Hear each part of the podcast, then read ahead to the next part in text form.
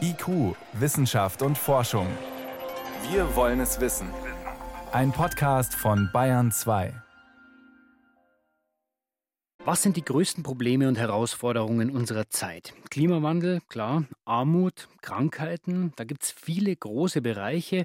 Ein großer weltweiter Verbund an Forschern, darunter die Deutsche Akademie der Wissenschaften Leopoldina, sagt, ein Thema wird bislang viel zu wenig beachtet und muss eigentlich in diesen Kreis aufgenommen werden, und zwar die Luftverschmutzung, weil mindestens fünf Millionen Menschen weltweit pro Jahr daran sterben.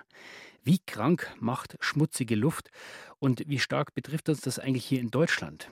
Das konnte ich vor der Sendung Claudia Treidel-Hoffmann fragen. Sie leitet das Institut für Umweltmedizin am Helmholtz-Zentrum in München. Sie ist eine der Autoren des Papiers, das die Forscher den Vereinten Nationen übergeben haben. Meine erste Frage: Luftverschmutzung als Gesundheitsgefahr, das ist sehr allgemein. Was ist denn besonders gefährlich? Besonders gefährlich sind zum Beispiel Rußpartikel, sind aber auch die Substanzen, die dann aus Verbrennung entstehen. Das ist CO2, das ist Methan und das sind diese Substanzen, die uns wirklich nachhaltig beeinflussen. Das heißt, das ist das, wo wir immer vom Feinstaub reden?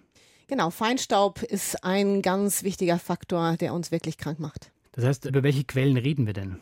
Eine ganz wichtige Quelle ist eben die Verbrennung von fossilen Brennstoffen und auch die Verbrennung von Biomasse insgesamt. Und das wird auch in diesem Statement, was wir da den Vereinten Nationen übergeben haben, nochmal ganz klar nach vorne gestellt. Das heißt, also wir reden nicht nur über Autos und Kraftwerke, sondern auch noch über Landwirtschaft? Genau. Auch einfach die Verbrennung von Feldern, die Verbrennung von Abfall.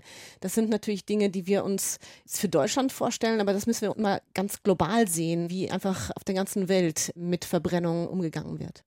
Diese winzigen Partikel, nennen wir sie mal, der Feinstaub, welche Krankheiten löst er aus? Über welche Krankheiten sprechen wir da? Wir können uns das so vorstellen, dass dieser Feinstaub in unserem Körper immer so eine kleine Flamme unterhält, ne? so eine chronische Entzündung.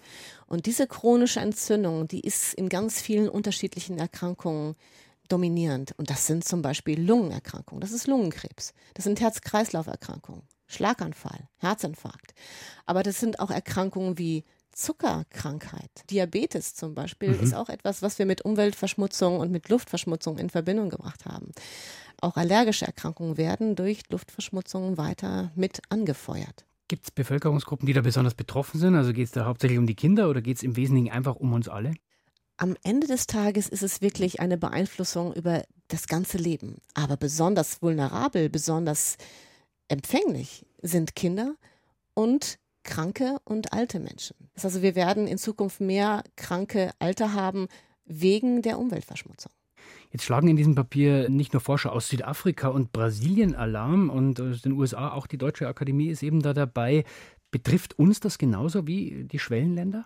Es betrifft uns genauso wie die Schwellenländer. Und ich glaube, wir haben hier schon viel geschafft, was Luftverschmutzung anbetrifft. Wir haben zum Teil sehr, sehr saubere Luft. Mhm. Und wir müssen hier Leuchtturmfunktion übernehmen in der Welt, weil wir haben viele Lösungen schon. Viele Lösungen werden auch bei uns schon umgesetzt. Technische Lösungen. Technische Lösungen. Und, und auch Bewusstsein ist, ist schon relativ stark hier bei uns. Aber wir müssen diese Leuchtturmfunktion wirklich übernehmen und den Leuchtturm leuchten lassen und diese Technologien eben auch in andere Länder bringen. Obwohl man auch sagen muss, und das ist, steht auch in diesem Papier, dass zwar das Problem ein gemeinsames ist, die Lösungen aber zum Teil sehr individualisiert für die Länder sind führt vielleicht auch zu meiner nächsten Frage, weil im Papier gibt es ja auch viele Forderungen, die aber sehr allgemein klingen. Also ich fasse es jetzt mal sehr provokant zusammen. Wir müssen was tun, es muss günstig sein und es muss allen zugutekommen. Aber worum geht es denn konkret? Also welche Maßnahmen sind denn damit gemeint? Es ist so simpel, wir müssen einfach diese Verbrennung nicht mehr machen. Wir dürfen keine fossilen Brennstoffe mehr verbrennen oder das reduzieren. Und wir müssen einfach auch diese Biomasseverbrennung reduzieren. Und die Technologien dafür haben wir zum Teil. Wir haben auch saubere Kraftstoffe. Wir haben das, wir müssen es nur einsetzen und umsetzen. Und im großen Stil. Im großen Stil. Und am Ende ist es schon so, das kostet schon etwas. Aber es kostet viel mehr, wenn wir nichts tun. Wenn wir nichts tun, wird es auch die Wirtschaftskraft reduzieren am Ende des Tages, weil wir dann nämlich eine Gesellschaft haben, die krank ist und dann wir auch einen intellektuellen Verlust haben. So dramatisch ist das, es hört sich wirklich schlimm an, aber so ist es. Für Sie als Umweltmedizinerin ist dieser wirtschaftliche Aspekt der Bereich, wo man dann die Politik packen kann, auch so ein Thema eben aufs Tableau zu heben? Ich glaube, das ist ein Punkt, wo man die Politik und auch jeden Einzelnen packen kann. Aber vielmehr glaube ich, dass man die Leute packen kann, wenn man einfach sagt, hört mal zu, eure Kinder, die leiden darunter. Also wenn man dieses Thema emotionalisiert, dann wird man mit den Herzen die Leute auch dazu bringen, wirklich was zu tun. Und am Ende des Tages ist es auch so, auch jeder Einzelne muss was tun. Er muss das Auto stehen lassen und mit dem Fahrrad zum Bäcker fahren. Also so simpel.